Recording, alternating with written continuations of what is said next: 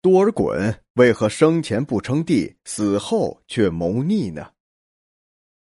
多尔衮少年得志，一生战功显赫。他带领八旗军队攻入北京，帮助年幼的顺治皇帝一统中原，开启了清王朝入主中原的历史篇章。开国功勋多尔衮位高权重，却在正值壮年时突然发病去世。死后不久，便被朝廷全面清算，削爵、着宗室、及家产、罢庙享、断其后嗣、掘墓、开棺、鞭尸，这些举措都是政治舞台上权力争夺的结果。多尔衮是个文武全才，一生却是跌宕起伏。他为何会在争夺后汗位时失败呢？他是否有意夺取大清帝位？他与孝庄皇太后的关系究竟为何？多尔衮给后世留下了一个又一个的不解之谜。多尔衮死后获罪，遭到残酷而血腥的清算。至于他得祸的原因，史书归罪为他想当皇帝，但是乾隆帝却认为这是诬为叛逆。那么多尔衮是否真的有叛逆之心呢？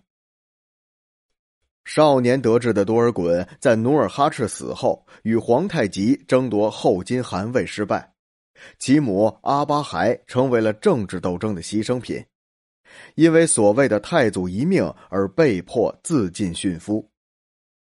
得宠于努尔哈赤的多尔衮本是最有可能继承汗位之人，如今却被皇太极代替，内心的不甘可想而知。但是多尔衮通过卓著的战功，逐渐获得了皇太极的信任。也正是通过这种信任，他开始逐渐削弱昔日曾打击他与母亲的敌对势力，一直等待时机，寄予权柄。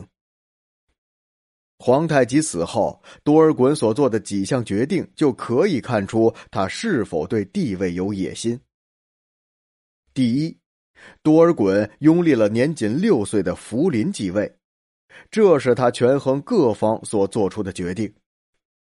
因为皇太极死后，与多尔衮争夺地位最大的对手就是皇太极的长子豪格。综合各方面的条件来说，豪格与多尔衮势均力敌，但是豪格却在争夺过程中取得了代善和济尔哈朗的支持。这就给多尔衮造成了更大的威胁。权衡利弊之下，选择福临继位，就可以有效的阻止豪格夺得帝位。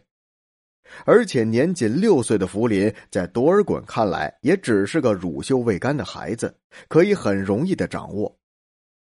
这样的做法是不得已的选择，把皇位给一个孩子，总要好过给一个强劲的对手。对于多尔衮而言，福临也只是暂时替他保管皇位而已。他需要争夺更多的时间来打击自己强劲的对手。第二，福临继位后，多尔衮对小皇帝的态度很放任。福临年幼，无法亲政，睿亲王多尔衮和正亲王济尔哈朗辅政，多尔衮开始逐渐培植自己的势力。一方面，多尔衮放任福临玩乐，不为他选择老师来教导，也可以说是多尔衮并不希望其成才，以此来减少福临对自己的威胁。另一方面，多尔衮也不把小皇帝放在眼里。顺治七年，多尔衮还以自己正妃去世为由，强行要求小皇帝到摄政王府向他请安，这显然就是在向小皇帝示威。第三，多尔衮对待曾经的敌人豪格和吉尔哈朗的态度，多尔衮对共同主政的吉尔哈朗也是怀恨在心，因为吉尔哈朗曾先主张立豪格为帝，而后又同意立福临，可就是没投多尔衮的票，多尔衮早就对此耿耿于怀，于是多尔衮巧立各项罪名。最后，把吉尔哈朗挤出了权力的中心，由自己的同母胞弟多铎取代了吉尔哈朗。同时，多尔衮也向着自己的主要政敌豪格开刀了，他将豪格废为庶人。虽然有小皇帝为豪格求情，但是豪格终究没有逃出多尔衮的手心，冤死狱中。